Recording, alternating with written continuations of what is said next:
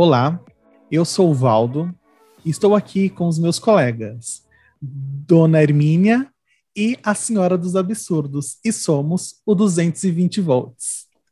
Ai, gente, olha, que semaninha. Sou o Diego Gouveia, estou aqui com o meu amigo Uriá e assim, minha amiga Aline Farias, e somos o Podcast Sem Nome, e quero começar esse programa já dedicando e homenageando, eu acho que a maior perda, né, que a gente teve na comédia nacional em todos os tempos, né, com o falecimento do Paulo Gustavo aí uh, essa semana pela por complicações da Covid, né? É, eu já começo falando que a semana não foi boa. Eu já começo falando que a semana foi pesada. A semana que essa semana brasileira foi tensa mas é isso. A gente tem que continuar e a gente vai seguir. E hoje é o nosso último programa e eu quero saber com vocês, meus amiguinhos. É, eu nem vou perguntar como que foi a semana, né? Como eu acabei de falar, mas como vocês estão hoje? Eu fiquei um pouco em silêncio, né? Não sabia nem o que falar quando você começou. Você me pegou de surpresa. Hum. É, realmente, foi uma perda muito, muito triste. É, por mais que a gente vinha tentando se preparar, eu, eu, falo, parece que é como se fosse um parente, né? O Paulo Gustavo como se fosse um, um tio, um primo próximo. É, eu acho que ele era gente... de todo mundo, né? De, de é, né? Então, assim, todo, foi todo muito... brasileiro teve esse luto, né? Foi muito estranho, porque a gente tentava se preparar mentalmente, mas ao mesmo tempo com aquela esperança então, assim, foi bem triste, e aí ajuda isso a TV ficar fazendo homenagens, ou seja, passando filmes e coisas dele o tempo todo. Uhum. Então, é o tempo todo lembrando, e parece que ainda não caiu a ficha. Eu era muito fã dele, sou muito Sim. fã dele, amo os personagens, amo que ele conseguia fazer a Aline rir. E isso é um, um, uma Sim. coisa, assim, é um fato extraordinário. É. Então, é, isso que foi o, a perda que me deixou muito triste, é que ele, além de um bom humorista, ele era uma boa pessoa, ele era um ser humano Sim. bom. Então, isso, isso já resume a semana para vocês saberem como foi a semana, né, Aline? Eita! Enfim, é como o Riad falou, Paulo Gustavo e Tata Werneck são um dos poucos humoristas que eu sento e choro de rir, choro de rir. Amo o filme dele, a Minha Vida em Marte. Amo Minha Vida em Marte. Os Homens São de Marte também eu gosto, mas Minha Vida em Marte, para mim, é uma obra-prima. Todo, eu me identifico muito com aquele filme, me identifico muito com o papel da amiga dele. Ai, por que, que você começou o programa assim? Ai, eu... Ai beijo, Começar... lágrimas nos olhos de Aline. É. Tô muito Não. triste com o fato dele. Não tô acreditando, né? Porque é uma pessoa que era muito nova Sim. e a gente perde de novo para essa doença maldita. Uma. E... Uma coisa que eu coloquei nas minhas redes sociais essa semana e é aquela coisa, né? É, rir é um ato de resistência, né? Então, assim, e o, é aquela coisa assim, agradecer o Paulo porque ele foi frente de muitas resistências, né, assim, que a gente tem hoje em dia. Ainda, ainda muitas resistências a gente tem ainda hoje em dia e com o riso ele discutia isso de uma forma brilhante, né? Uh, Senhora dos Absurdos está aí para deixar isso bem claro, né? A Senhora dos Absurdos está aí para provar. E eu acho que, para mim, a morte do Paulo foi uma sensação de muita tristeza na noite de terça-feira, aquele sentimento assim de, de não querer acreditar que que ia acontecer, né? Porque já estava tendo aquele burburinho da família ter chegado no hospital, enfim. Mas para mim foi um sentimento de muita raiva na noite. Eu acho que e eu acordei na manhã de quarta assim com um sentimento de ódio muito forte no coração né? Eu até mandei para vocês dois assim falando, né, que gente, eu tô eu já que orei assim, eu fiquei assim quarta-feira de manhã, sabe, orando muito, pedindo a Deus que tirasse aquele sentimento ruim do meu coração, porque todo o que a gente estava presenciando, né? Assim, novamente, né? Ontem eu vi um, uma entrevista de um, ai, sei lá, se é um vereador, não sei quem é aquela, aquela criança que está na, na, política em Minas Gerais, sei lá de onde ele é, e ele falando, ai, mas é um absurdo querem colocar a morte do Paulo com questões políticas. É uma questão política, porque o Paulo Gustavo morreu de uma doença que já tem vacina. Então, se essa merda de governo, esse lixo de governo, esse demônio de governo tivesse comprado as merdas da vacina quando foi oferecido no ano passado, provavelmente a gente já teria minimizado muito as mortes hoje em dia. E o Paulo é um exemplo claro e nítido que um homem novo, como a Aline acabou de falar, jovem, morreu por causa dessa merda, dessa doença. Então, para mim, eu acho que a morte do Paulo Gustavo, sim, é uma questão política, é uma questão literalmente de a gente avaliar como está esse lixo de governo. É um desabafo aqui, a gente já está começando o programa desabafando assim dessa maneira, mas assim, infelizmente, essa semana foi tensa. Ainda mais tudo, né, que a gente viu no Rio de Janeiro, as 25 mortes, aí a gente também teve aquele atentado lá no Sul, daquele demônio que entrou e matou as crianças, enfim, gente, é... a semana foi bem complicada, né, mas Exatamente. Seguir, né? Ai, vamos conversar de um assuntinho é. leve, gente. Vamos, então, só para deixar claro, é, o último episódio da temporada. A gente não vai abandonar vocês. e, e, e, vamos segurar este ódio do Diego, porque não tem outra palavra para dizer senão ódio, porque ele mesmo já falou, por nosso momento Judas, que a gente vai destilar esse ódio com vontade. Verdade. Gente, é isso, o programa tá aí. Nosso último, como o acabou de falar, nosso último programa da temporada. E é isso, vem com a gente. Pode ser de transformação, competição ou confinamento. Com roupa ou sem roupa, no meio da selva ou na cidade grande, de música ou dança, de modelo ou drag queen, das Kardashians ou da Gretchen, não importa quando, onde ou como, mas você com certeza já assistiu um reality show na sua vida. O primeiro reality show feito no mundo foi em 1973, nos Estados Unidos. Se chamava An American Family, uma família americana ao pé da letra, onde acompanhou o dia a dia dos Loud, uma família de classe média californiana. E foi um sucesso de público. De lá para cá, já se foram mais de 5 mil formatos originais de reality shows produzidos no mundo. Um grande case eh, de como a vida dos outros é mais interessante que a nossa as Kardashians estão aí para provar. Essa semana foi ao ar nos Estados Unidos o último episódio do show. Depois de quase cinco anos no ar, em 20 temporadas, essa família saiu do patamar de subcelebridade rica para uma das famílias mais conhecidas do mundo e uma fortuna em bilhões de dólares. Mas para tudo isso acontecer, eles tiveram que expor muita coisa em rede nacional, desde gravidez, términos de casamento, traições, transição de gênero, como foi feito pela hoje Caitlyn Jenner. Aqui no Brasil, nosso sucesso de público e patrocínio é o Big Brother Brasil, que também teve a final da edição 21 nesta semana, levando ao pódio a dona de mais de 24 milhões de cactos, Juliette. De vida alheia e confrontos, o Big Brother Brasil é com certeza a melhor síntese do que o povo brasileiro gosta.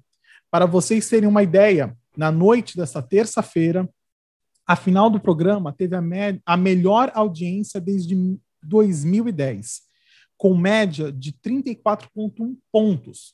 Para vocês entenderem, cada ponto equivale em média a 268.278 domicílios na Grande São Paulo e Grande Rio.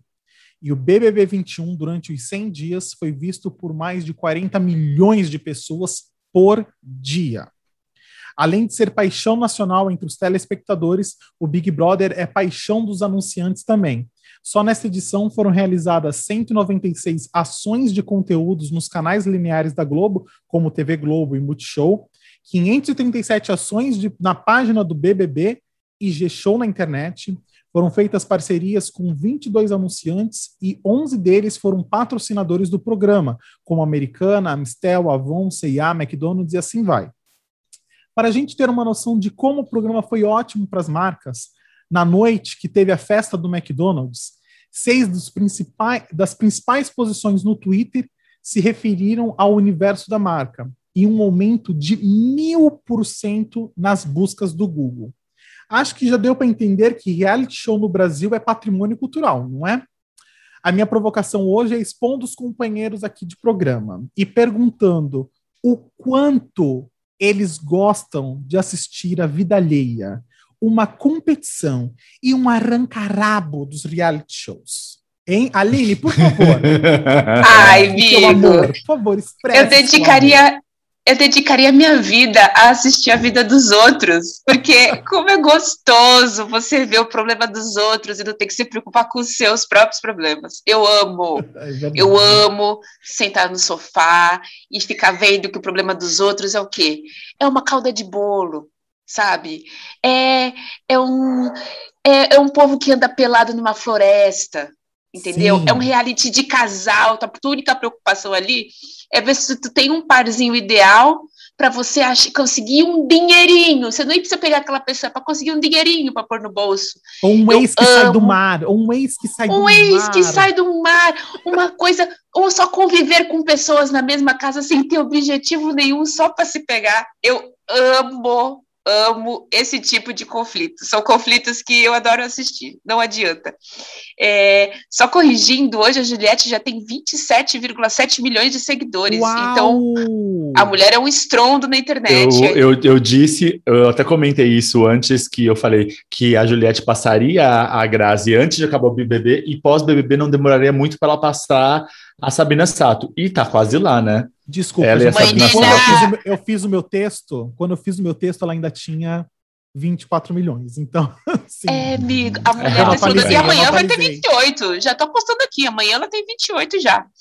É, mas esse é meu nível de dedicação. Por mim, eu deixaria de viver minha vida para viver a vida dos outros. Eu gosto muito, viu? Sabe, sabe muito. por quê? É, por que, que o brasileiro ama tanto, como você disse, reality show? Por que, que a gente se dedica tanto ao reality show? Porque é uma coisa que acho que corre nas nossas veias. É muito do brasileiro. Quem nunca foi para a janela para ver briga de vizinho? Oh. Quem nunca correu pro portão para ver o que estava acontecendo na rua, gente? Isso é o clássico. parando isso... na rua, fala: Meu Deus, a polícia, a polícia. Isso... que, que aconteceu? É o, o creme de la creme do brasileiro é a fofoca, é a curiosidade é querer saber o que o outro está fazendo. Então, assim, eu acho que nada melhor do que um programa que explore o melhor do brasileiro, que é botar a perninha encostada na outra, assim, naquela posição de quatro, sabe? Aquela posição que você encosta a perninha, tipo, para lavar vasilha ou para fofocar dos outros, e assistir a vida alheia.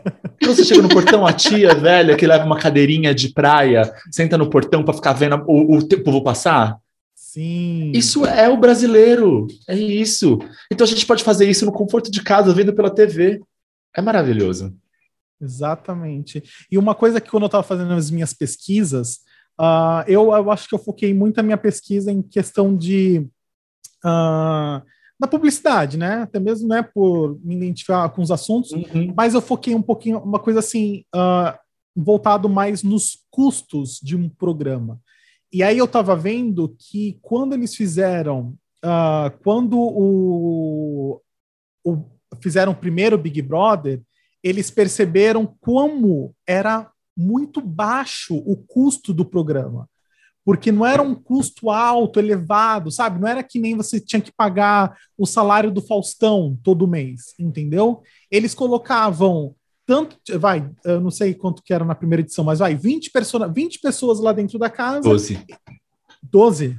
12. 12 pessoas dentro da casa, pagando, vai, um salário, um salário mínimo para cada um por mês, e essas pessoas dando entretenimento para nós. Então, tipo assim, olha que custo mínimo para Globo.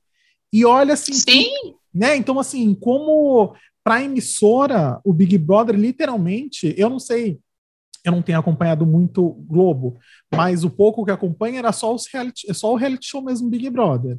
E, e assim, como para Globo foi, deve ter sido ótimo, né? Assim, lucrativamente, assim, a, a, o tipo de programa, né? Porque é um programa, assim, literalmente de, de entretenimento, assim, joga pro De povo, entretenimento. É, eu, como eu falei, eu tenho uma lista, tá, amor? Se você quiser ver reality shows, eu posso te passar uma lista na MTV, que tem vários,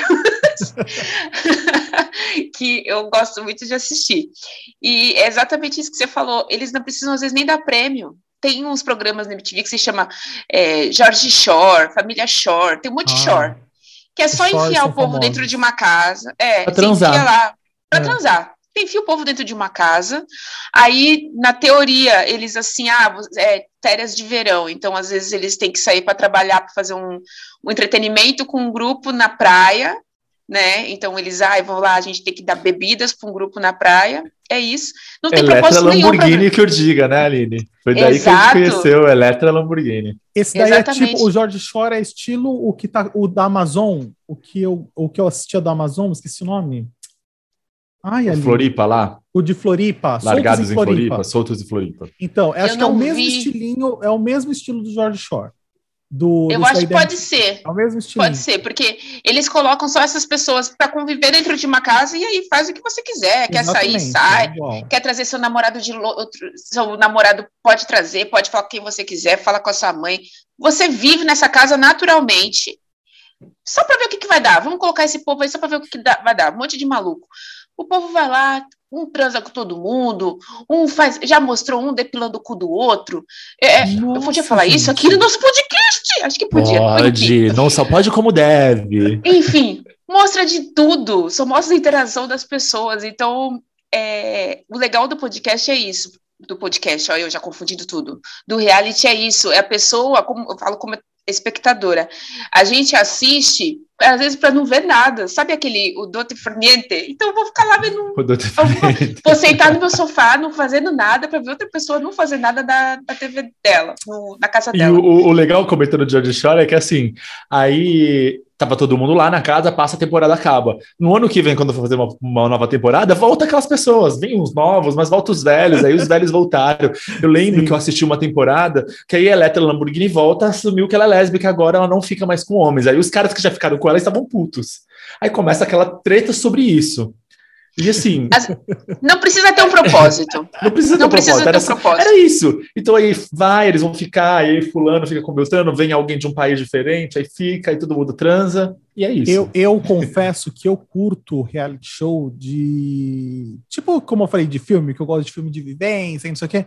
Eu gosto de reality show também, assim, tipo de vivência. Então, eu amo Keeping Up with the Kardashians. Então, assim, se vocês me perguntarem qualquer coisa de qualquer temporada, das 20 temporadas que tiveram, eu sei exatamente tudo. Eu vou assistir hoje o último episódio que aconteceu essa semana nos Estados Unidos. Eu vou assistir hoje. E já estou com o coração na mão, porque assim, eu tenho certeza que eu vou me emocionar, que eu vou chorar dele se despedindo da, da, da equipe de gravação. E assim eu fico, gente, como que pode? Como que E o melhor pode? é que, assim, qualquer coisa mais, entre aspas, entre aspas, artificial do que Keeping Up the Kardashian, Não mais tem, ensaiado tem. ali, e todo mundo com falas prontas do que Keeping Up, e é maravilhoso, eu confesso que é maravilhoso. maravilhoso. É maravilhoso. Eu gosto, eu confesso que eu gosto também desse, desse formato da vivência, mas eu gosto quando tem o objetivo do prêmio. Por quê? Porque eu gosto de analisar o que, que uma pessoa pode fazer para conseguir chegar num prêmio e em quem ela pode passar rasteira, se ela muda seu caráter, se ela muda sua personalidade, se ela se adapta de acordo com o que lhe convém. Então, eu gosto muito desse formato para a gente analisar a personalidade das pessoas que estão, que estão vivendo, e a gente às vezes faz isso aqui fora, né?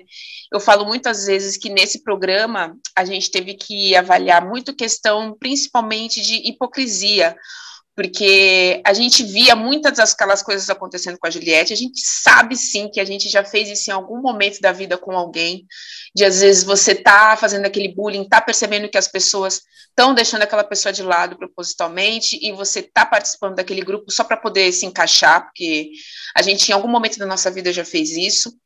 E, e aí a gente se analisa, a gente percebe o que, que a gente faz aqui, que a gente se identifica de errado ou certo, a gente tem que ter esse filtro, né? Que a gente normalmente tende a sempre se identificar só com as posições, posicionamento certo dos Sim. participantes, mas e os posicionamentos errados? Eu me, eu me identifiquei com vários. e a ponto de hoje eu saber, nossa, isso é, é ruim, ver de fora é muito ruim. Então, eu gosto muito disso porque eu consigo me analisar junto com eles.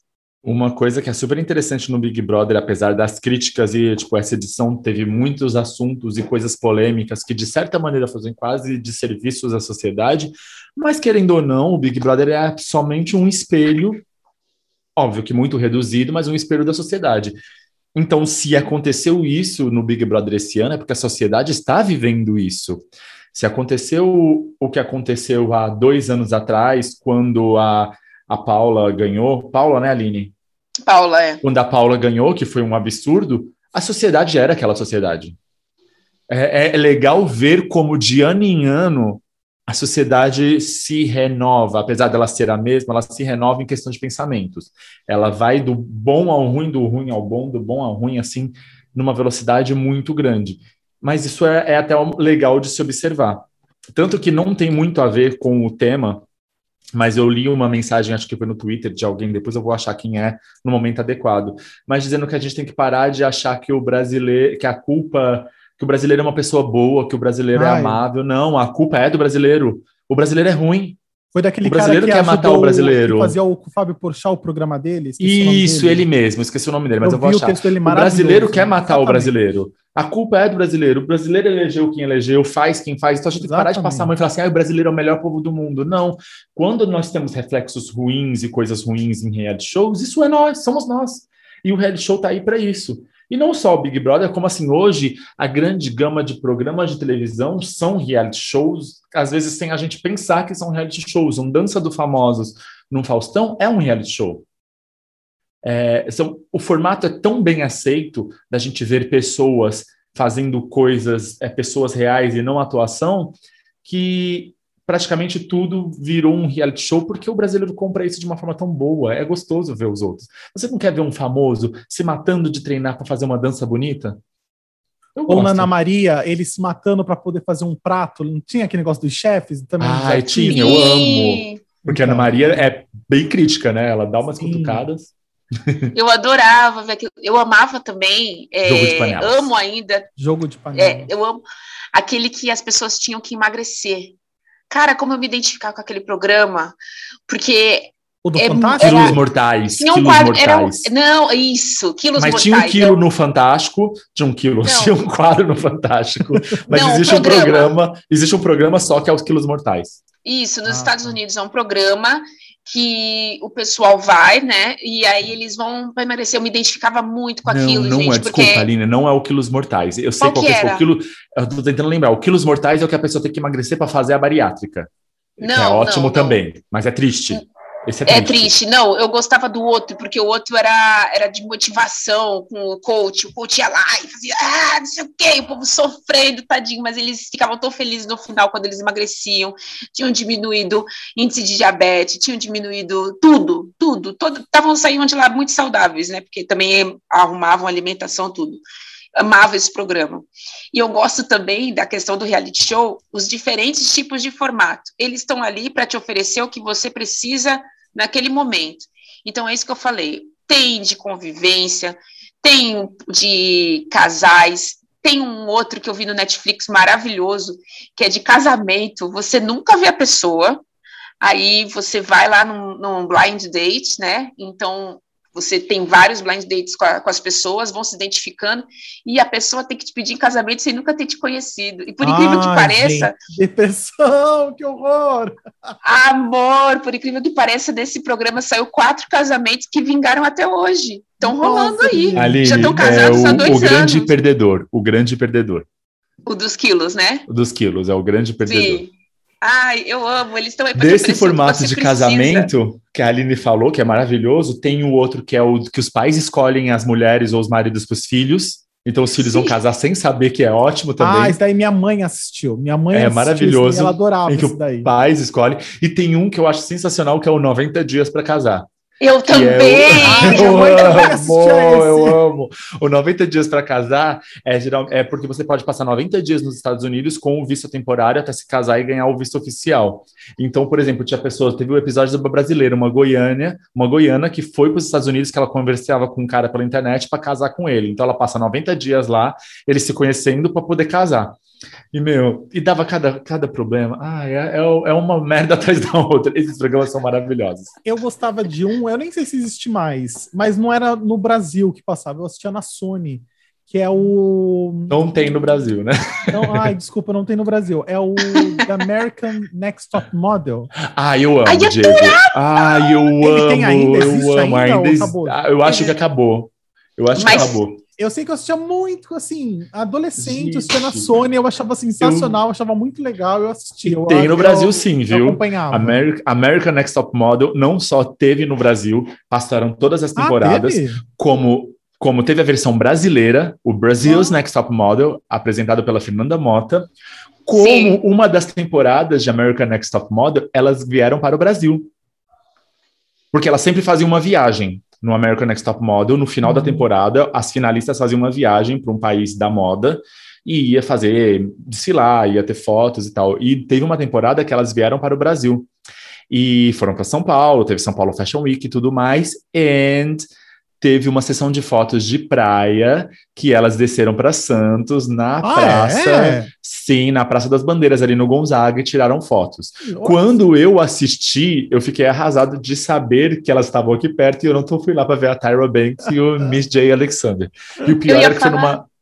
Ia falar o quê? Eu ia fa- Não, que eu conheci a Tyra Banks pelo America's Next Top Model, porque eu comecei também a ver pela Sony, e eu achava, gente, essa mulher é maravilhosa, eu Ela vou, é. vou começar a assistir ela. A Aí eu Tyra Banks, a pra mim, é mais maravilhosa quando no programa dela, um outro programa dela, ela tira o bojo dela e a teta dela cai no meio da na TV aberta. Ela tira o bojo, ela fala, gente, eu olha como eu sou verdadeira. Ela tira o bojo, né? Ela tira o bojo, o peito dela despenca, assim, plaque.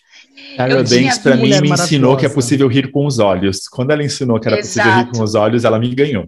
Tinha um, eu não sei se vocês vão lembrar, era da MTV, que era o reality show da família de- do, do Ozzy Osbourne, The Osbournes. Ah, The Osbournes. Gente, eu amava. Até que o Keeping Up with the Kardashians foi meio que assim uma.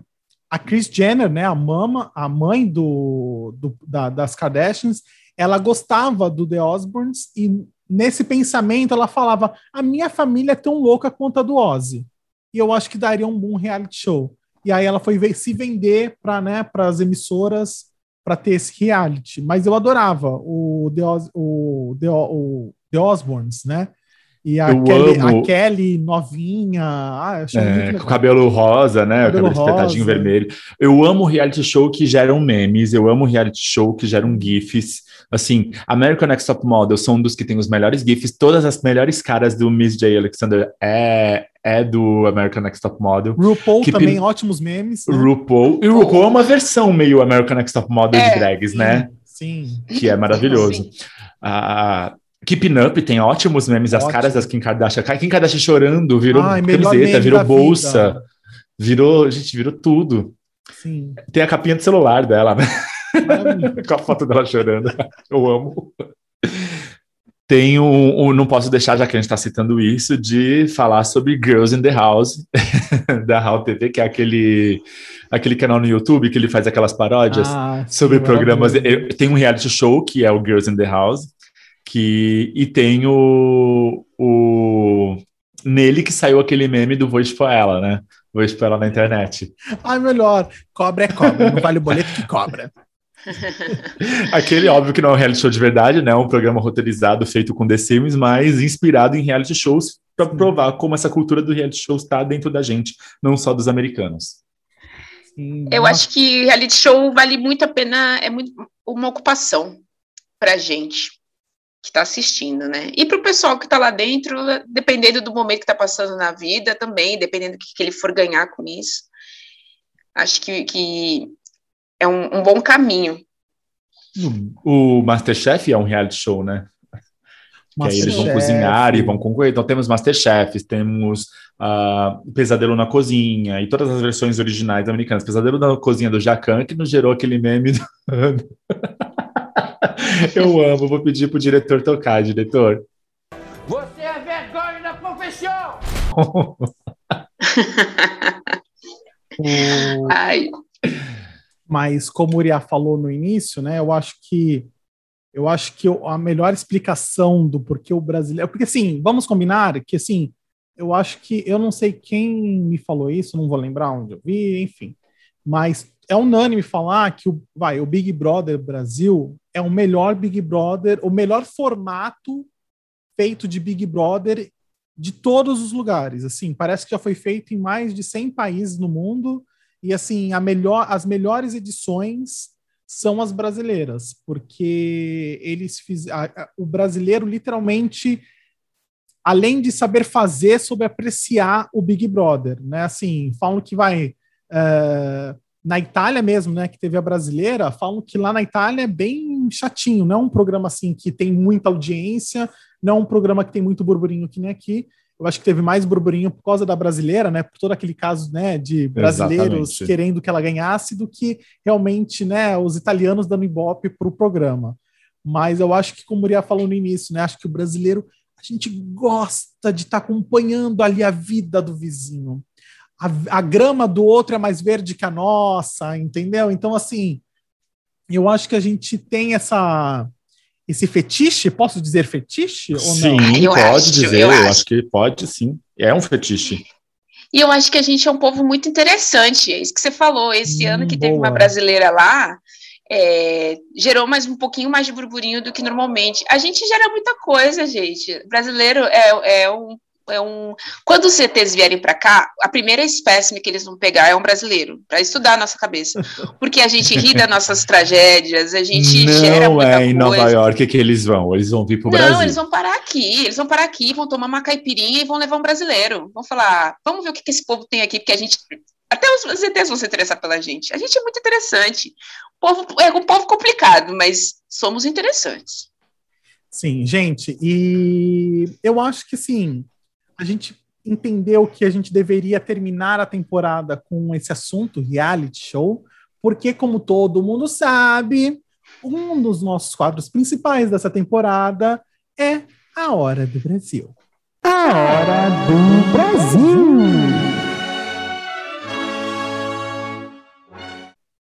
E só vou dar uh, um lembrete, né? Assim, só um aviso para as pessoas que gostam da Hora do Brasil. Na próxima temporada, nós não teremos mais a Hora do Brasil. Ah! ah Sim, será a mesmo? Hora do Brasil ficou somente para essa temporada. E como a gente aproveitou o assunto reality show, a gente já vai in, entrar no assunto da Hora do Brasil, que foi, né, a, a grande vencedora Juliette, né, Juliette, nessa, nessa terça-feira. Mas antes da gente iniciar esse assunto, que eu vou passar para a Aline, uh, eu só queria dar uma só um breve entendimento do porquê a gente escolheu a Hora do Brasil para falar sobre Big Brother. Uh, essa ideia foi literalmente uma crítica que a gente queria fazer. Né? Quantas vezes a gente já ouviu falar, nossa, você assistir reality show, um programa tão raso, um programa tão baixo, um programa que, ai, sem cultura nenhuma, sem nada de que não acrescente nada. Quantas vezes a gente já não viu isso? Muitas vezes. Muitas vezes a gente já foi julgado porque a gente assistia um reality show como Keeping Up with the Kardashians.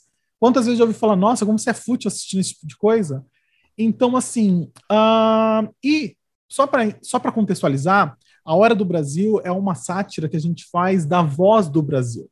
A voz do Brasil é o horário obrigatório que existe em todas as rádios desde muitos anos, desde sempre, desde uh, acho que desde 1940 é, tem a Hora do Brasil nas rádios brasileiras, que é um horário obrigatório às 19 horas, eu acho, que vai passar as notícias uh, do governo. Então, assim, é o momento que o, a, a, rádio do governo entra e começa a dar as notícias, né, as informações do que está acontecendo no governo federal e assim e no Brasil. E a gente pensou essa ideia de, de colocar, ao invés de A Voz do Brasil, colocar a Hora do Brasil para não ser processado, e colocar reality show Big Brother como um assunto mais importante, só para a gente ter aquela crítica do tipo assim: a gente pode falar num momento muito importante de coisas que é para divertimento. A gente Exatamente, tem que parar Diego. a ideia, né? Agora eu vou é, lembrar, né, um, um, grande acadêmico, né, filósofo, sociólogo, teórico da comunicação, Raymond Williams, quando ele vem fazer a, a sua crítica, né, ele vem criar a, os estudos de cultura, né? E nesse estudo de cultura ele coloca que tudo, tudo, absolutamente tudo que fazemos é cultura. Porque cultura é tudo aquilo que é realmente símbolos e valores de uma sociedade. Então, assim, quando a gente agrega o Big Brother e a gente tem no Big Brother discussões como racismo, uh, machismo, uh, é, bifobia, LGBTfobia e vários outros tópicos importantes de uma sociedade, a gente, né, como a gente falou, a gente está dando espaço para discussões importantes em locais que a gente não esperava. Então, o Big Brother, sim, é, um, é literalmente uma análise da sociedade. O Big Brother literalmente é aquela máxima de que a arte imita a natureza de Aristóteles. Então, a gente sempre tem que ter isso em mente.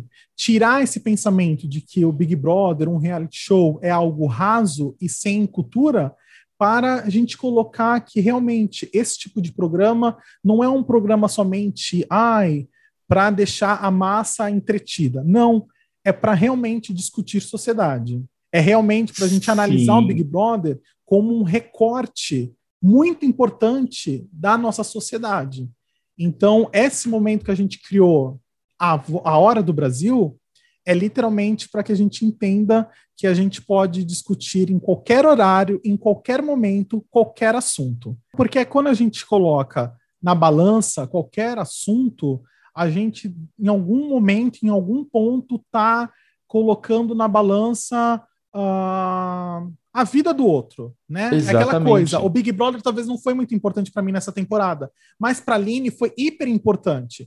Então, se no exato momento eu pego e falo, ai, o Big Brother não teve.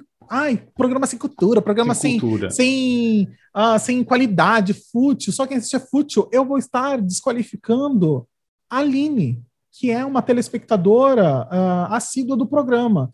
Então a gente tem que realmente parar com esses preconceitos, porque tudo é cultura, gente. E só para deixar um exemplo, um, uma coisa bem acadêmica, bem, bem cabecinha, leiam um livro, leiam o um texto, procurem na internet o texto A Cultura é de Todos, de Raymond Williams, com a tradução da Maria Elisa Sevascos. Uh, é um texto que vai realmente mostrar que tudo que a gente faz é cultura e tudo que a gente, tudo que é cultura tem que ser analisado e colocado em pauta. Né? E é isso. Aline, por favor, esse é o momento, a hora do Brasil. Vamos lá, gente. Vamos lá. Depois de tudo isso que vocês falaram, né, só para completar, lembrando que cultura também faz parte da nossa política, e desde o momento que a gente levanta, temos atos políticos, né?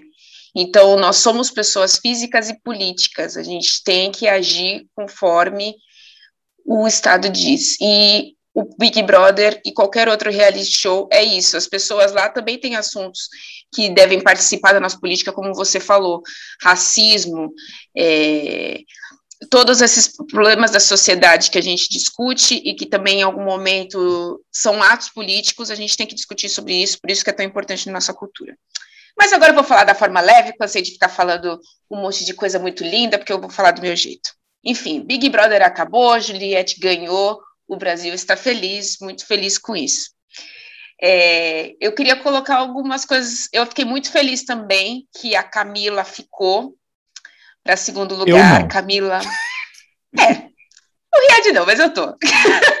Camila ficou em segundo lugar, porque eu, a Camila sempre foi uma das minhas favoritas. Ela entrou no programa, eu já conhecia ela. Eu sempre falei, Camila de Lucas, vale a pena a gente seguir. Ela é uma pessoa legal, porque eu não acreditava que era possível que aquela mesma pessoa que eu via no Instagram, que eu via todos os, os stories dela, fosse diferente. Então, eu quero dar meus parabéns, principalmente para a Camila de Lucas, porque a Juliette a gente já sabia que ia ganhar, mas a Camila é o meu diamante. Então, parabéns, Camila. Eu também vou dar os parabéns para o Fiuk, porque ele conseguiu chegar lá, porque ele ganhou a prova. Meus parabéns se limitam aí. E eu fiquei muito triste com a saída do Gil, Gil, porque eu acho que o Gil também foi protagonista do programa. E ao mesmo tempo que eu fiquei triste, eu fiquei sim feliz pela Camila ficar. Eu queria que ela tivesse o segundo lugar mesmo. Então, eu fiquei tendo dito que fiquei triste com a saída do Gil. Eu preferi a Camila ficando. Mas eu fiquei muito triste porque o Gil era protagonista. Eu queria que minha final fosse Juliette, Camila e Gil mas a vida é assim, e ele ganhou um monte de coisa, ficou cheio do dinheiro aqui fora, vai trabalhar muito, tem toda a visibilidade que ele precisava para ele. Mas, ai, gente, vou ficar triste, porque eu não vou ter mais o que assistir. É, ano que vem tem mais, né? Eu Oi? vou fazer uns comentários sobre. Ano que vem tem mais. O Diego disse que ano que vem tem mais. Eu vou fazer uns comentários sobre o Gil e, e tudo mais, que, e o Fiuk, principalmente Fiuk. Eu acho que é, é errado a gente parar, a gente ficar só falando que o Fiuk teve sorte, que ele foi ganhou pela prova e que ele estava lá. O povo brasileiro deixou o Fiuk. O Fiuk tem seu mérito.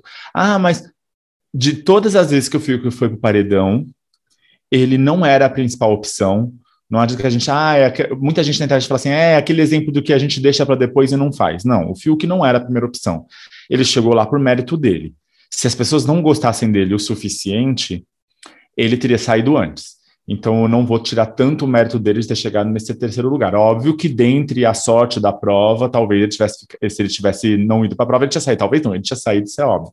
Mas ele chegou lá pelo mérito dele, é, dentre erros e acertos dele, o, os acertos principalmente finais foi ter é, parado de ser tão ranzinza, não vou dizer só a Juliette, porque na verdade, assim, uma crítica que o Diego fazia muito nessa temporada, que era tudo girava em torno da Juliette, mas era a realidade. Então, assim, a partir do momento que ele se alinhou melhor com a Juliette, parou de ser aquele Fiuk ranzinza que eles zoam no Big Brother, que era o seu Fiuk, ele passou a ser muito mais bem aceito, e a relação dele com o Gil também foi muito bem construída. Então, o Fiuk foi melhorando como pessoa. Isso não significa que ele é uma pessoa maravilhosa ou que ele é uma pessoa ruim. Mas ele chegou lá por méritos dele. Então a gente não pode também só contar que foi a sorte. É, eu já deixei claro antes de, dessa, de, do programa passado que eu torcia muito pro Gil. Eu acho que o Gil sim foi o protagonista do Big Brother mais que Juliette.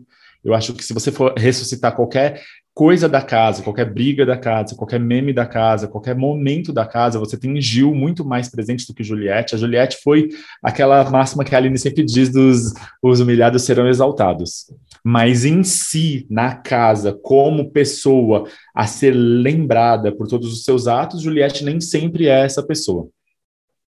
Camila é o que eu falei já também em outras edições. A Camila ela foi muito apagada, principalmente pela edição do programa. Teve momentos interessantes dela que poderiam ter ido ao ar. Eu não era fã da Camila. É, dentre todos os que tinham na casa, eu queria sim que a Camila fosse para a final junto com o Gil e a Juliette, porque entre todos é o que eu falei, a Camila ela sempre foi, ela sempre foi muito assim retilínea na, nas escolhas dela. Ela era uma pessoa constante, ela, ela não era uma pessoa de fazer erros ou de, de cometer deslizes assim que justificassem sua saída, mas gostar dela em si, ah, eu sou fã da Camila, eu não era. Entre ela e o Gil, com certeza eu queria que o Gil saísse, que o Ju ficasse, desculpa. e acabou que o Ju saiu. Muito por conta daquilo que o Diego não gosta, que, que é a Juliette comandar toda essa força, que foi na hora que a torcida da Juliette resolveu se juntar para tirar o Gil, e foi por pouco, muito pouco. Então, se ele tivesse realmente ficado, a gente tinha ficado com a Camila em terceiro, caso o Fiuk tivesse saído em quarto. Mas, dado as seguintes condições, eu acho que assim foi um programa muito bom é, deu com resultados muito bons para muitos dos participantes. Uh, Juliette, que agora está com 27.700 seguidores, é, tem um passe de gravadora, porque esse programa, além de ser um reality show, é um programa de exposição, onde a pessoa é exposta e é suscetível a, a contratos ou cancelamentos. Então, Juliette tem um, uma proposta de contrato que já beira os 5 milhões em gravado, com gravadora. Então, ela pode fechar com uma gravadora com valor quase quatro vezes o prêmio do Big Brother. É, o mínimo que já ofereceram para ela foi 5 milhões. Assim como o Gil, que fez uma escolha belíssima. Eu pens pensaria, talvez, mas depois que eu vi a escolha dele, eu achei interessantíssimo, que ele disse que, independente dele ter ganhado ou perdido, a, o estudo sempre foi muito importante na vida dele. E ele não iria deixar de gostar do estudo pela pela fama ou pela sedução que a fama traria na vida dele. Então, sim, ele vai fazer o PhD dele nos Estados Unidos em setembro. Ele não vai ficar para trabalhar com isso e porque ele diz que o estudo é importante, é o que ele pode deixar para depois, porque a fama pode acabar, o estudo dele é muito importante. Só que o que eu achei mais legal, ele fez um comentário muito interessante de que o sonho dele, depois de todos esses estudos, era ser presidente do Banco Central do Brasil. Ele disse que não é a área de estudo atual, mas ele gostaria de seguir estudando porque era um sonho dele. E essa exposição, claro, fez o Banco Central do Brasil ver essa entrevista, que emitiu a seguinte mensagem via Twitter: Gil, ficamos felizes em saber do seu sonho em fazer parte do Banco Central. Ficaremos alegres em contar com você e o seu vigor em nossa equipe. Seguiremos juntos falando de economia aqui do lado de fora? Achei super interessante, porque assim, é óbvio que dentre as características, tudo bem, ele é uma pessoa estudada, tem doutorado, PhD, mas por conta da origem e das dificuldades, seria muito difícil ele conseguir ter acesso a talvez entrar num, num banco central se não fosse por um concurso e por por méritos e vias de. E eu achei muito legal que, às vezes, o Big Brother proporciona coisas interessantes que não são só a fama, a fama propriamente dita, a fama que deu essa capacidade dele ser visto e atingir o seu sonho, porque o maior sonho do Gil é realmente ir para a área de estudo, continuar estudando e trabalhar dentro da área de economia, que é a que ele gosta. E eu fiquei muito feliz por isso, porque ele pode ter uma possibilidade de vida relacionada à carreira dele que não seja fama e fazer stories e receber recebidos em casa. Sim, é uma coisa que eu também fiquei muito muito feliz com em saber, porque quando aconteceu ele a Juliette ganhou, ele falou que ele que ele tinha escolhido, né? Acho que na própria noite, acho que tinham anunciado, né? Ele falou que ia conversar com o orientador dele para decidir em qual que ele ia, né? E aí eu fiquei feliz saber que ele escolheu a Califórnia, né? Que é um. Ah, sim né, querendo ou não, ele está fazendo o doutor, né, o, é PhD que ele está fazendo o doutorado? PhD. PhD, PhD dele. Só que vamos combinar, ele vai para um local, né, que sol, Califórnia, praia, Califórnia, entendeu? Então assim, California Girls. É, eu espero assim que mesmo ele estudando, se dedicando, ele possa realmente aproveitar bem e fazer cachorradas. E fazer cachorradas, né? Assim que o Gil tanto gosta, né? E tanto quer, né? E como o Uriah falou, acho que o Gil foi o maior protagonista da casa, do Big Brother, eu acho que nessa edição. Realmente, pelo pouco que eu vi, pelas coisas que eu assisti, todas as vezes que eu assisti, ele estava em algum assunto, ele estava fazendo o assunto, ou ele, né, entendeu assim? Então, acho que ele sempre estava ali, uh, ali marcando isso, né? Uh, eu gostaria, como sempre disse desde o início, a minha vontade era que a Camila ganhasse. Ela era minha number, uh, ela era a minha number one. Eu gostaria que ela tivesse levado o prêmio. É, novamente, eu acho maravilhoso a trajetória da Juliette dentro da casa, né? Por tudo que ela fez, por tudo que aconteceu com ela.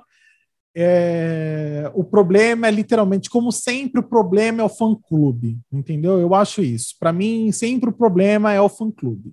Então, as pessoas não conseguem entender, acho que as pessoas não conseguem ser racionais quando é uma questão de amor, de, sabe, de, de carinho. As pessoas que extrapolam a medida, assim. Então, eu acho que. No, e os cactos da Juliette mostram um pouquinho isso, entendeu?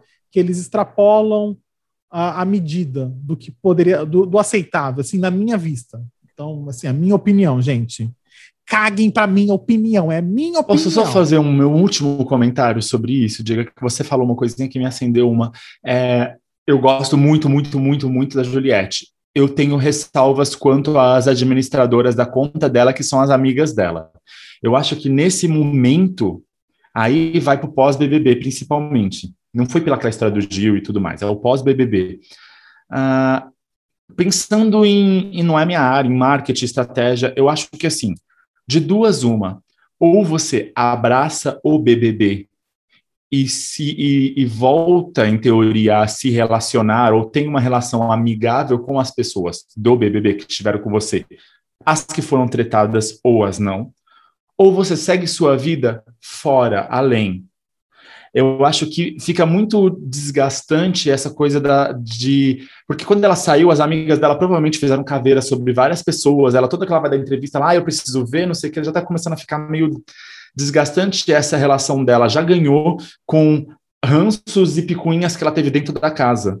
Eu acho que ou ela segue em frente e vai viver a vida com a carreira dela, ou ela vai abraça tudo, como por exemplo Gil e Poca, que brigaram, teve a treta do basculho, maravilhosa, e os dois estão rindo e brincando sobre isso. É uma coisa que, tipo assim, já passou. E a maioria das tretas da casa já passaram. Por exemplo, a com Gil. A treta com Gil, ela foi, ela se entendeu dentro da casa, resolveu o problema, e assim, ela ficar aqui fora assistindo, remoendo, vou brigar, e deu uma cutucada dele, lá naquele programa pós-BBB, ela deu uma cutucada, deu uma tirada. Fica numa coisa, aí alguém entrevista, ela, ah, eu preciso ver porque eu não sei, porque não sei quem é da amigo. Acho que assim, ou você segue adiante, ou você fica naquilo, mas se você for ficar naquilo, você tem que fazer limões com a sua limonada. Eu acho que ela ficar só remoendo isso sem sair caldo, não vai gerar nada. Por exemplo, é não que ela tenha que ficar com o Fiuk, nem nada disso, mas é, questão de visibilidade. É muito melhor ela ter uma boa relação com o Fiuk, que já é um artista e está no meio, e, e bem do que agora ela começar a sair, começar a falar mal do Fiuk, não gosta do Fiuk que ela fez, e, e entendeu? É você aproveitar o que você tem de bom não que ela tem que perdoar as pessoas e seguir em frente. Ou então esquece Big Brother e vai curtir a carreira dela, vai seguir as coisas. É isso, eu tô achando só que esse caminhar tá meio tortuoso. Faz pouco tempo ainda, mas eu achei é, meio. É que aquela tortuoso. coisa também, né, Ria? Assim, é, com certeza ela teve os administradores dela lá na conta dela até a vitória. No dia da vitória, Sim. com certeza, agora tá profissional. Antigamente eram as amiguinhas delas amadoras. Provavelmente Não, a partir já, de já é agora... é profissional antes, já era profissional antes, só que as amigas dela faziam parte da equipe. Só que o que eu tô falando é o seguinte, ela saiu do Big Brother, o primeiro contato com vida real fora foi com as amigas dela, que foram contar toda a visão que elas tiveram de, de fora da casa. É óbvio, eu também faria isso.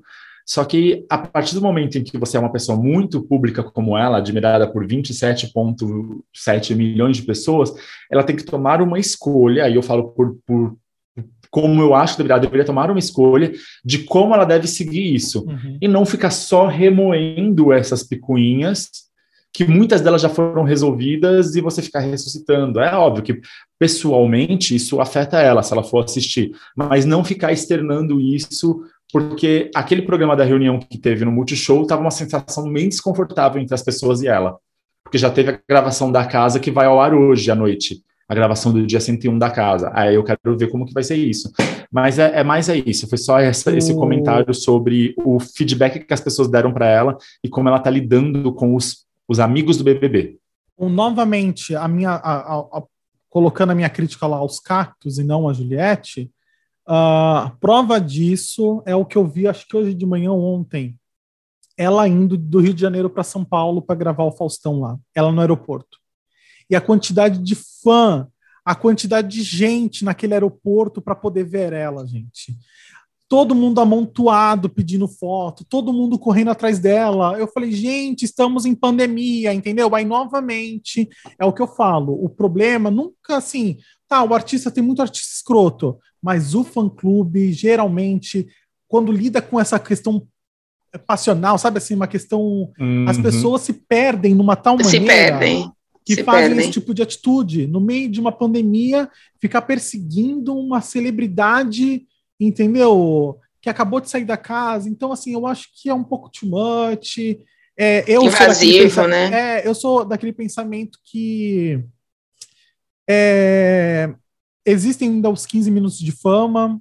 Então, assim, é, querendo ou não, ela tá com todas as visualizações. Eu espero que ela faça uma limonada dos limões dela, entendeu? Uh, porque eu não sei que prato se faz de cacto, então, assim, eu espero que ela faça uma limonada de limões. água. A cacto se extrai água para matar sede no deserto. Ah, então, é. Tomara que ela faça uma boa jarra de água, uh, porque.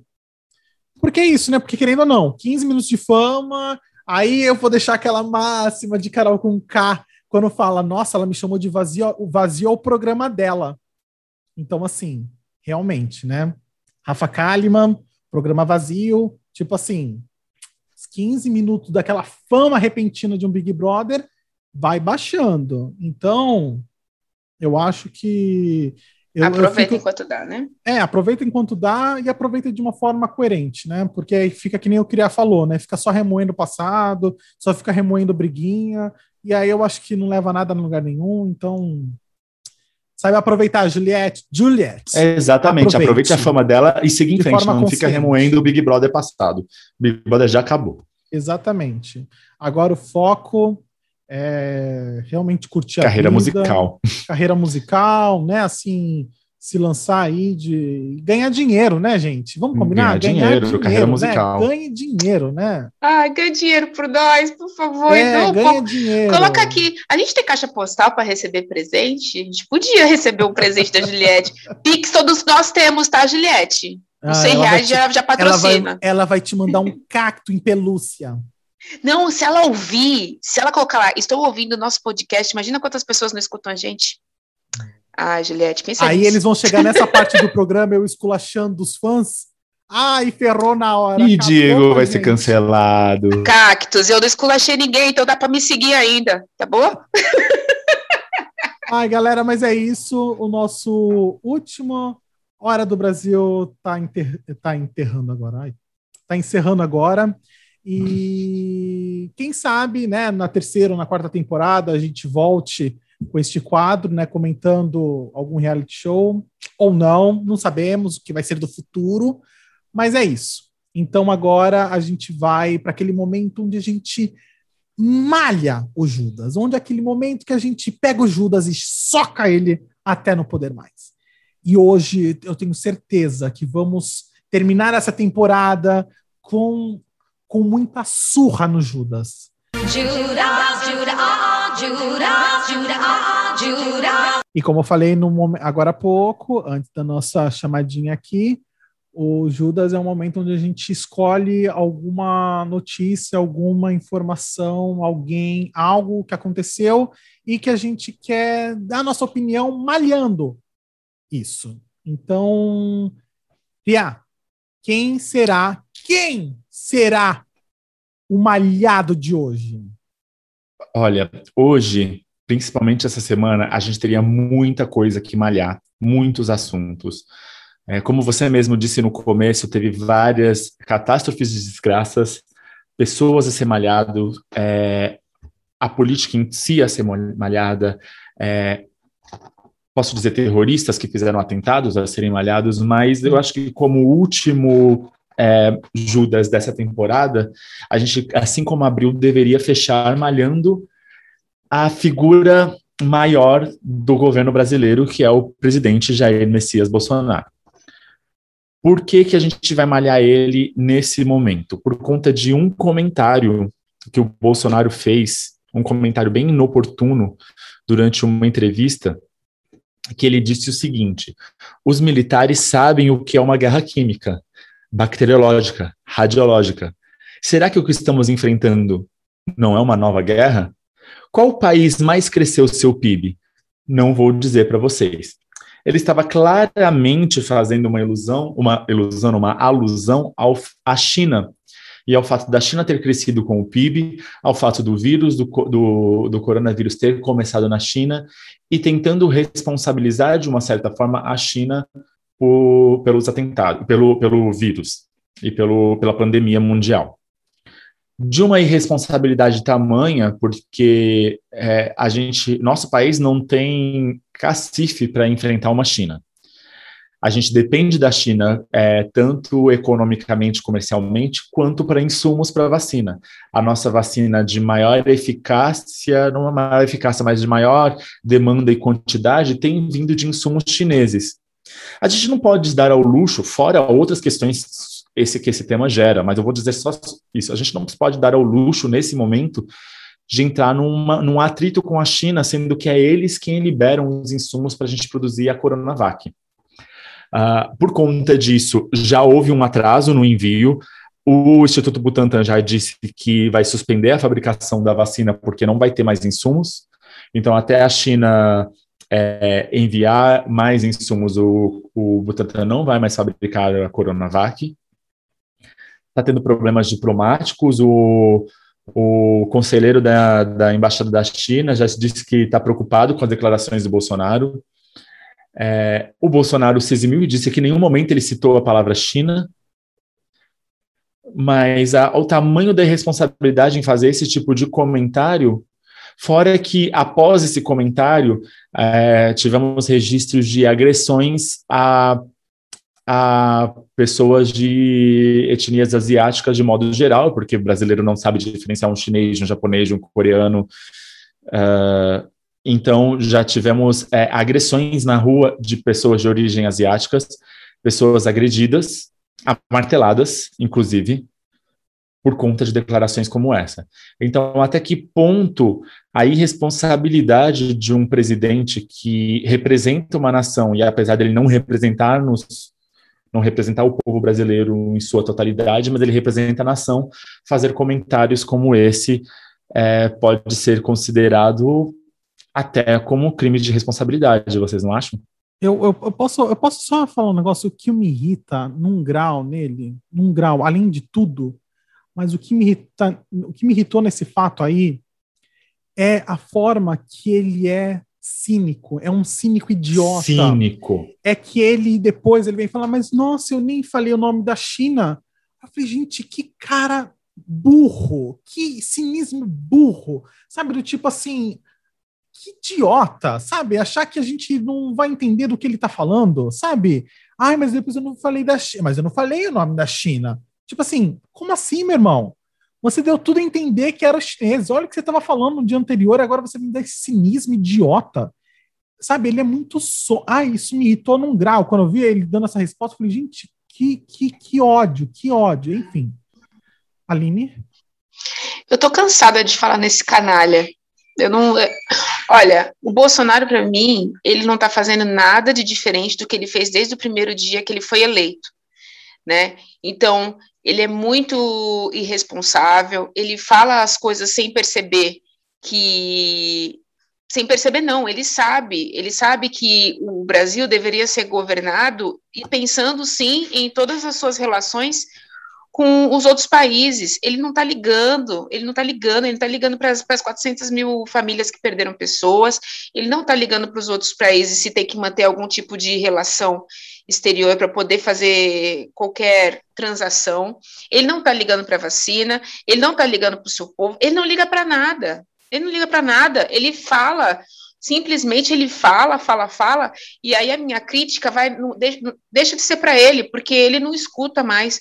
Eu quero saber o que, que é necessário fazer para tirar ele de lá, porque assim, um governante que tem o, fala o que quer, deixa o país no estado que está, e ninguém pode se posicionar, é isso, ninguém pode fazer nada para mudar isso, a não ser ele. Em quatro anos a gente é obrigado, sim, a escutar só o que ele, a, a seguir a linha de raciocínio dele, não é possível, porque ele está cometendo essas coisas de responsabilidade desde o momento que ele assumiu, ele só fala bobrinha, cara. Então, eu, a minha crítica vai muito além, não vai mais para Bolsonaro. Eu quero saber o que, que é possível para fazer para interditar um maluco que eu não sei mais o que como como agir, como, sabe, não sei. Aí teve a live dele, né, que ele falou na live também, eu acho que falando que se se na próxima eleição não for é, é, é, votos impressos e contados é, publicamente, não terá eleição em 2022. Então, assim, gente, olha o passo, olha o o passo que a gente está dando. Olha para onde a gente está caminhando, nitidamente. Porque, assim, um animal que fala que ai, voto impresso é melhor do que urna eletrônica, olha, gente, está entrando, tá entrando num caminho que eu falo, gente, que loucura! Que loucura. Olha que idiotice da parte dele falar que ele tinha que voto de urna não é não não deveria ser contado sim voto impresso. Ele ganhou a merda das eleições em urna. Então quer dizer que ele não deveria ter ganho? Então assim, é um cara que ele entra numa conversa e ele joga para o povo uma conversa, para o povo comprar essas ideiazinhas muito idiota e as pessoas não somam, entendeu? As pessoas não fazem com, as pessoas não, não batem informação, as pessoas não batem. Ai, olha, aí entra aquela, aquele negócio que o Uriah falou lá do. Eu esqueci o nome do ator que é, a, apresentava lá com, com o Porchat, ele falando, ele falou no Twitter, ele falou, gente, essa ideia de brasileiro ser harmonioso, de brasileiro ser é, caridoso, de brasileiro ser é, um amorzinho, isso daí já caiu por terra há muito tempo. Somos um país, sabe assim, que a gente não quer nada de ninguém, a gente só quer ver o outro pelas costas. A gente não quer nada de ninguém, a gente não quer o bem do outro, a gente só quer o mal do outro entendeu? Eu, perce... já, já, eu acho que já chegou a essa conclusão, entendeu? Brasileiro não é um país frio, entendeu? Um país, o brasileiro está um país muito frio nesse momento.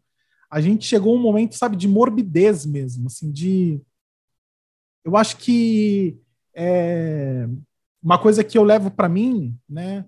É, um, um, Paulo Vieira, Diego. Quem?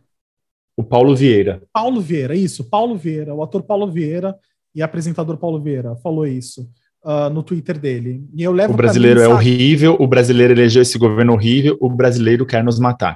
Exatamente. E quando ele fala quer nos matar, é porque ele é negro. E ele também fala assim na questão de quer nos matar a população negra, que é uma verdade.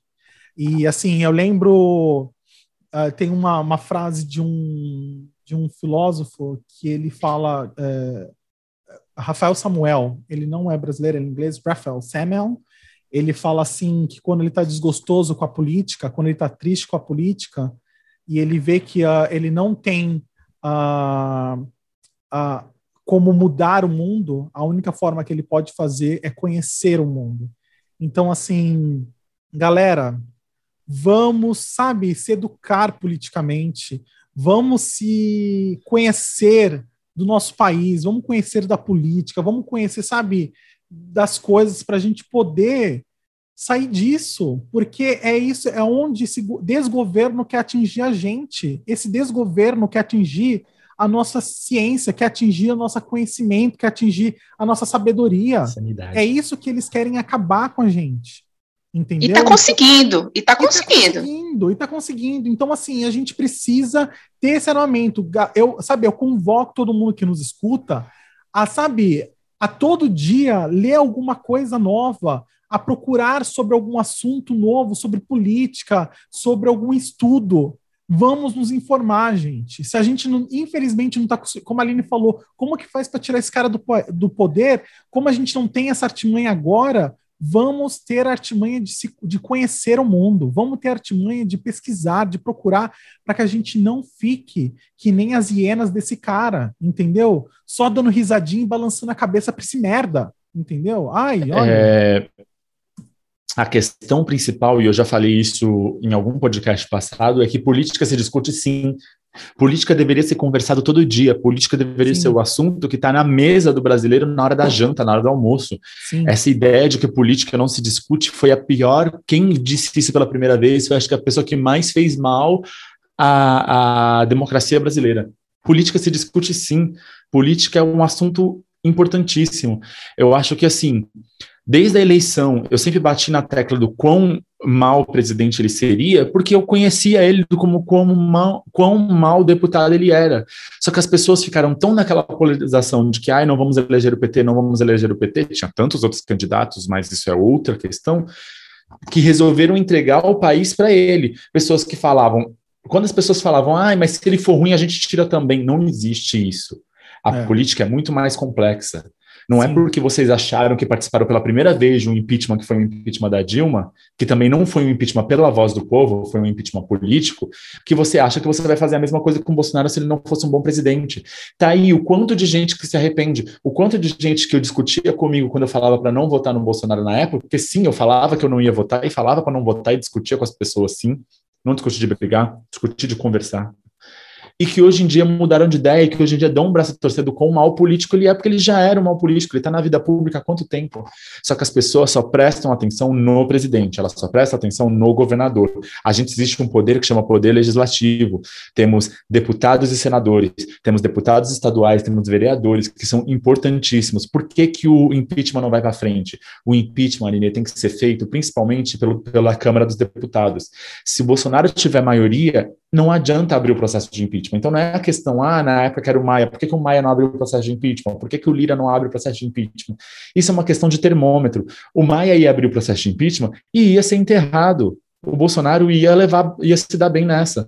Por quê? Porque ele tem a maioria. Como ele tem a maioria? Com chavos, politicagem, compra de votos. Então, enquanto o clamor do povo não for maior, que supere isso, enquanto ele não fizer alguma coisa que suje esses deputados que estão lá e defendem ele, ele vai continuar lá. Porque não importa quantos crimes de responsabilidade ele cometa, se isso não resvalar no deputado da sua região que você vota e você exige que ele vote a favor do impeachment, ele não vai votar. É a mesma coisa foi da Dilma. A Dilma teve algum crime de responsabilidade grandioso o suficiente? A pedaladas fiscais que eram feitas por vários e já foram feitas e continua sendo feita. Hoje em dia a pedalada fiscal dela nem é mais crime de responsabilidade. Na verdade, ela foi tirada por quê? Por causa de questões políticas ela não conseguia governar mais, ela não estava de acordo com a maioria na Câmara, eles resolveram tirar ela em função do, do Temer. Então, assim, eu não tenho vergonha nenhuma de hoje em dia falar isso, de falar que a Dilma sofreu um golpe, um golpe político. Tanto que o nosso sistema político não está dando certo e é muito claro isso. Eu sou um defensor do parlamentarismo, mas aí é outra questão, seria outra discussão.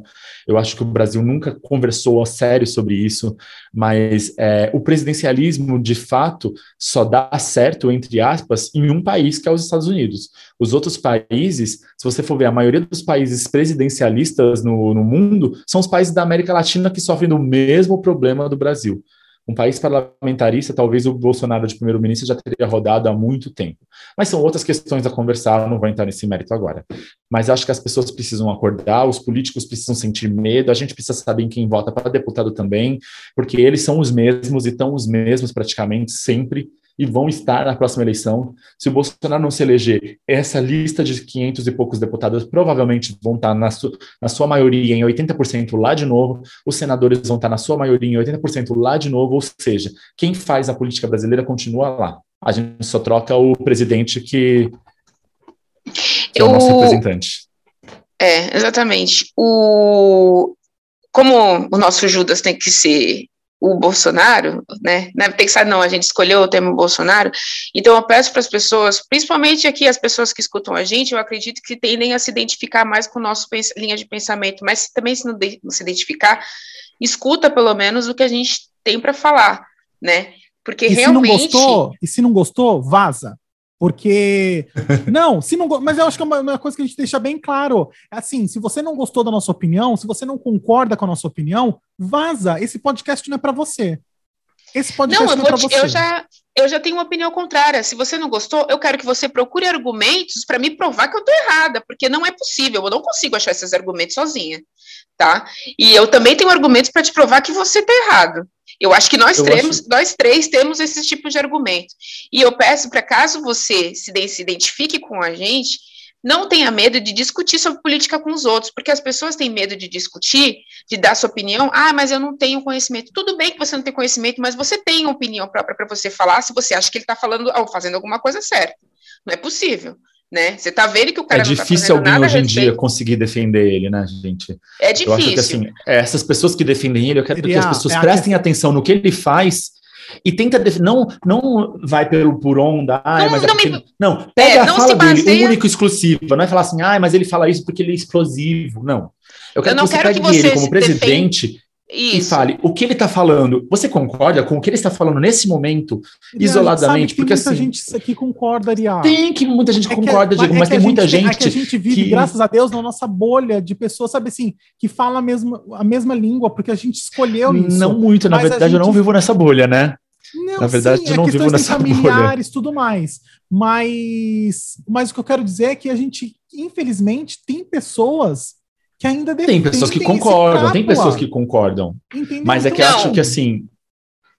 O que eu quero propor é justamente que as pessoas estourem essa bolha, porque eu estou proposta a estourar a minha. Se você tiver argumento que defenda política de Bolsonaro, eu não quero que você venha defender ele baseado em PT. Então eu não quero é, comparação. Exatamente. Eu quero que você, é, eu quero que é você assim, me defenda. Mas é que entre ele e o PT.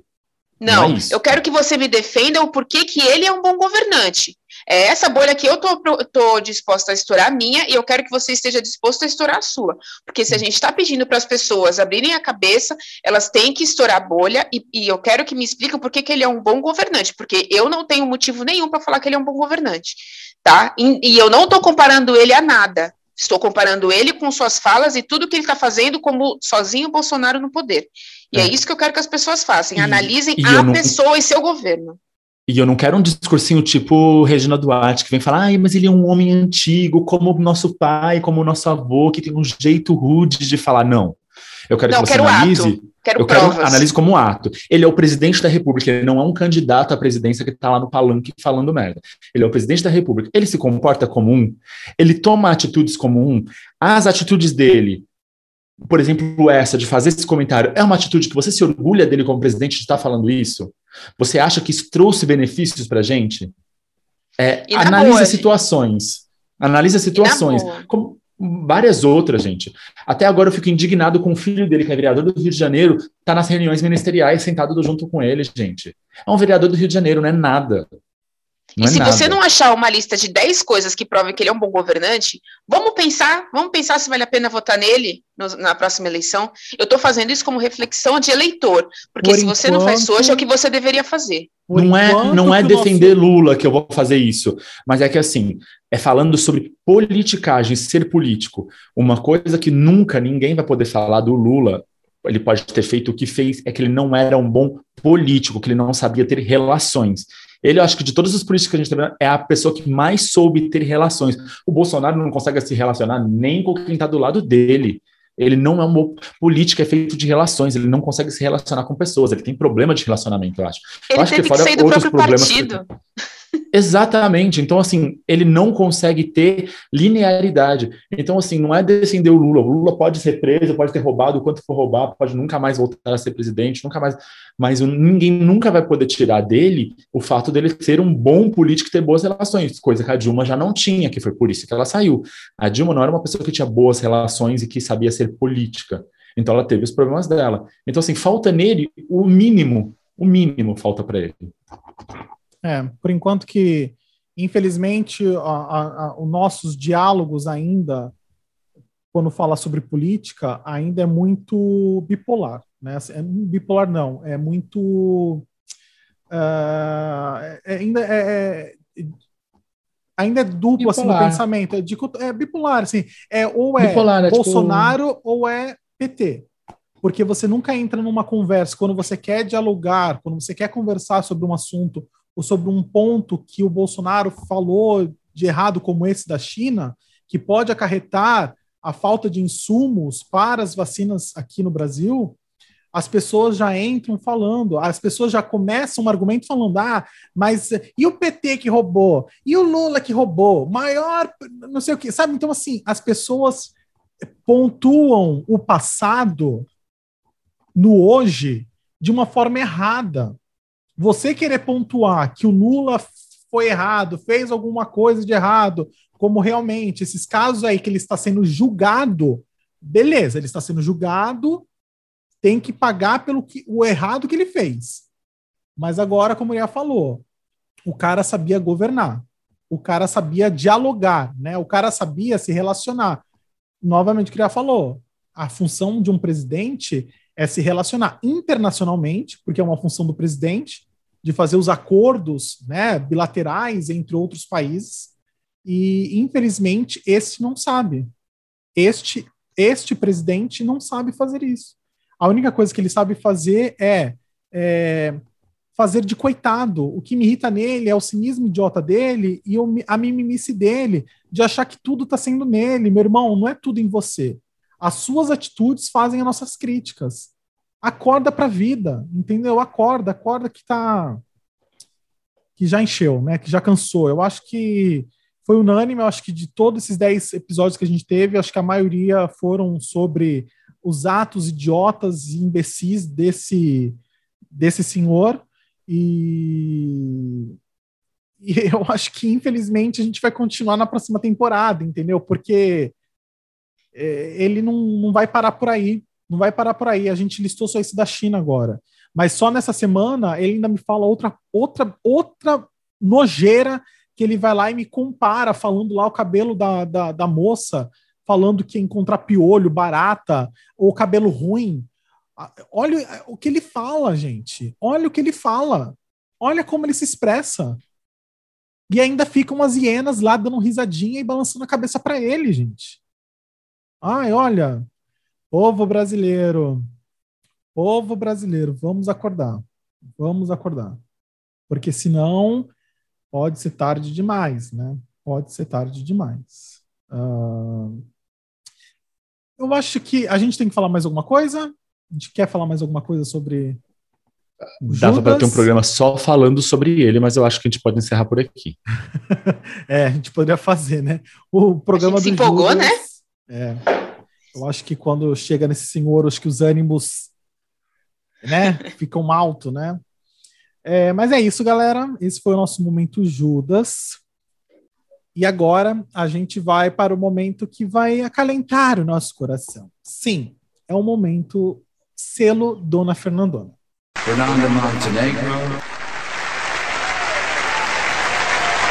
E agora, nesse momento, é o Dona Fernandona, o nosso selo onde a gente vê, viu, leu ou ouviu alguma coisa muito legal e a gente quer compartilhar com vocês.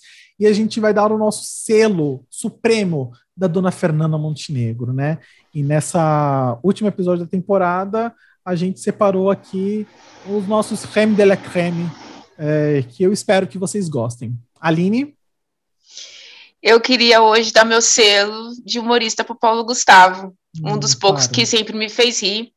E queria indicar para vocês, para quem não viu ainda, é, Os Homens São de Marte, é para lá que eu vou, e Minha Vida em Marte, que é o, um, o filme 1 um e o 2, né, a sequência. É, esses dois filmes eu indico, eu comecei a rir do começo ao fim, vi no cinema, amei, amei de tudo, tudo, tudo, tudo e queria dar meu selo para ele porque ele merece. Dona Fernandona, Paulo Gustavo e todos os grandes, é, grandes pessoas que ficaram aí para a gente lembrar, ele merece. Sim, sempre. Bia? Coincidentemente, o meu selo é o mesmo, coincidentemente, a gente nem combinou, mas o meu selo é pro Paulo Gustavo. Eu acho que não tem como a gente encerrar essa temporada depois dos acontecimentos sem dar um selo de selo da Dona Fernandona pro Paulo Gustavo, como humorista, como pessoa, como pai, como marido, como tudo, porque assim, ele era uma grande pessoa, um grande humorista. Todos os, os os trabalhos deles foram sensacionais, desde a Dona Hermínia, Minha Mãe Uma Peça, os, os filmes, o programa 220 volts. Eu amo esse filme que a Aline é, falou, em especial o segundo, que é Minha Vida em Marte, que eu acho que a relação de amizade dele, é, que é o Aníbal, é sensacional. É, é, um, é um filme que ele é comédia, ele é exagerado, óbvio, mas o personagem dele, ele é um personagem muito real. Eu consigo imaginar pessoas como ele, fazendo coisas como ele faz. Então, eu gosto muito desse filme. E o personagem que eu amo, que o Diego sabe, que eu acho que é um dos personagens que eu acho que é mais engraçado dele, que é a bicha bichérrima. então, eu queria deixar esse momento em homenagem ao Paulo Gustavo, aos, aos personagens e aos filmes que ele fez e deixar essas indicações. Procurem, tem na internet, tem no Now, tem no Telecine, tem no, no Netflix deve ter algum material, principalmente no YouTube tem bastante vídeos onde você vai conseguir ver bastante do Paulo Gustavo no Globoplay. No Globoplay tem todos os filmes que ele já fez, que eram na Globoplay.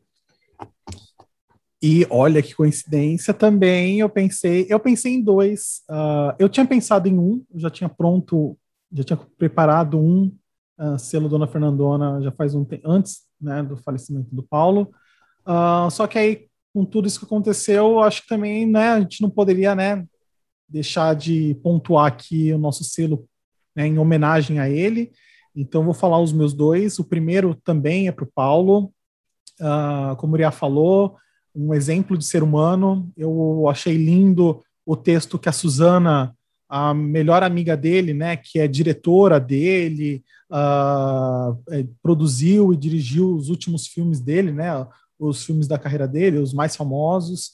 Uh, é, Suzana Garcia, acredito que é o nome dela, uh, e ela fez um texto no Instagram homenageando Paulo, e ela fala, eu achei legal, né, que ela lembrou é, tudo o bem que o Paulo fez para os outros, né? Assim, ele por três meses, quando iniciou a pandemia, ele dava mil reais para mais de 120 famílias. Ele ajudou mais de 120 famílias com mil reais no início da pandemia, né? As pessoas que trabalharam com ele nos filmes. Uh, ele também doou 500 mil reais em cilindros de oxigênio para Manaus uh, quando teve aquela crise do oxigênio em Manaus. Ele ajudou né, a, a construção da, do instituto. Eu, não lembro, eu, me perdoem a, o nome do instituto, mas lá na Bahia, uh, da Irmã Dulce, perdão, Irmã Dulce, eu não sei se é um instituto, eu acho que é um instituto que ele ajudou uh, lá na Bahia com mais de um milhão e meio de reais. Então, assim. É, é o hospital um... do Hospital do Câncer. Hospital da, do Câncer, né? Irmã Dulce, né? Isso, que é o padre Júlio Lancelotti disse que ele doou. Então, para o padre também Júlio Lancelotti, aqui em São Paulo. Então, assim, gente, ele fazia tudo isso e ninguém sabia. E a gente veio saber agora, né? Porque a amiga dele, né? Amiga íntima dele fez questão. E muito obrigado, Suzana, por ter exposto isso, porque realmente a gente é, marcou ainda mais o quão ser humano maravilhoso ele ele foi e é nos nossos corações. E como eu, é, o, né, o nosso Instagram aqui do podcast disse no dia na terça-feira, é, eu espero muito que a morte do Paulo não se esqueça daqui a alguns meses, daqui a alguns anos. Eu, acredito, eu espero que realmente o Paulo seja lembrado sempre quando for falar de riso, quando for falar de comédia, sempre tem um Paulo como exemplo, né? Como a Fernanda Torres disse, né? Que assim, de todos, de todo mundo, o Paulo era o último que poderia ter isso acontecido, porque ele é essencial, né? Essencial para nossa cultura, para nossa arte brasileira e realmente vai ficar um grande vácuo nesse momento, né?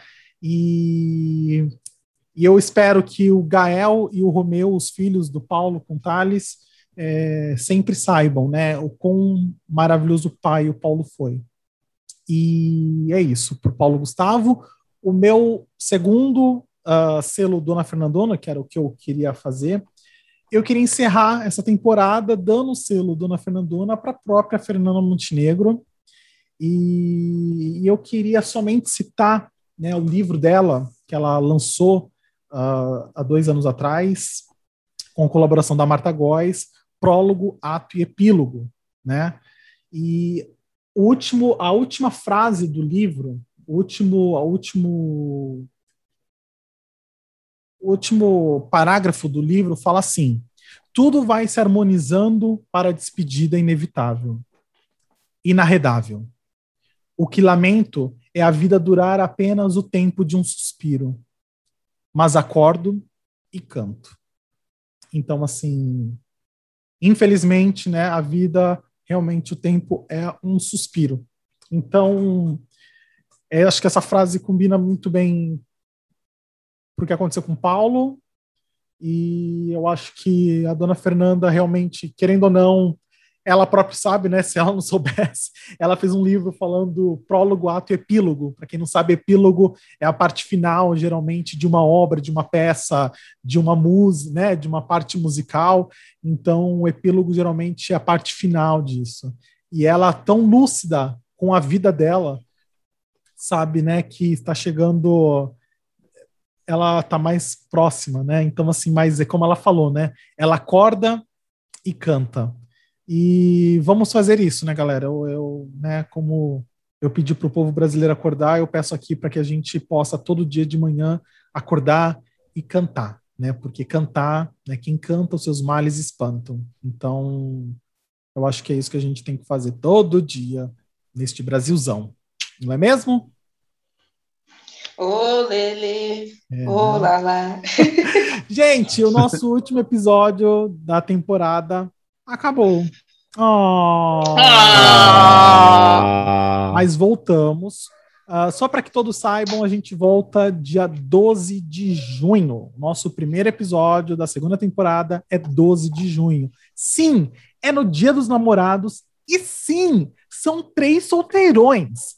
Três solteirões. E sim! Eu já tentei pegar os dois.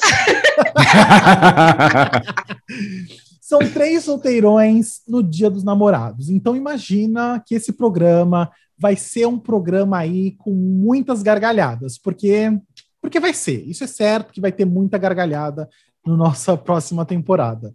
E então não perca. 13, 12 do 6, estamos de volta. Lembrando essa, esse ato aí, né? Esse ato que a gente vai ter, essas férias que a gente vai ter aí de um mês, a gente vai fazer bastante coisa no Instagram, a gente vai ter bastante conteúdo no Instagram para vocês, e a gente vai ter uns programetes. Toda semana, um de nós. Uma surpresinha. Umas surpresinhas. Um de nós vai fazer um programete especial aí, algo rápido, para que vocês não sintam saudade de nossas vozes aveludadas. Então, toda semana vocês vão ter alguma coisa nossa, uma surpresinha nossa aí nesse momento de férias. Para antes de acabar, vamos deixar aqui as nossas redes sociais. Vocês podem me encontrar como DS Gouveia no Instagram, DS Gouveia. E vocês podem encontrar o nosso podcast como arroba podcast.semnome. Podcast.semnome. Ria? As minhas redes sociais, ou a minha rede social principal, que é o Instagram, é Riad Yassin, arroba Riad Yassin. Como é o último da temporada, vou soletrar novamente. R-I-A-D-Y-A-S-S-I-N. É assim que vocês vão me encontrar lá. Podem adicionar, podem mandar mensagem, a gente responde, a gente conversa, deixe suas dúvidas sobre o podcast, deixe mensagens, que a gente vai ler algumas mensagens aqui, principalmente as mensagens deixadas no Instagram do podcast sem nome. Pode parecer piada, mas eu tive que procurar aqui, porque eu sempre me esqueço, eu nunca lembro se meu Instagram tem ou não tem ponto, mas tem. Então é preta.farias. É, mandem mensagem pra gente. Esse, esse mês a gente vai estar tá carente, então manda uma mensagem falando que tá com saudade da nossa voz. Quem sabe eu não te mando um áudio?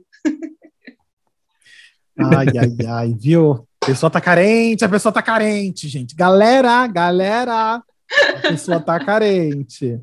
Mas é isso, falamos aqui nosso, nas nossas redes sociais, mas vocês estão achando que a gente terminou, né? Mas a gente ainda não terminou.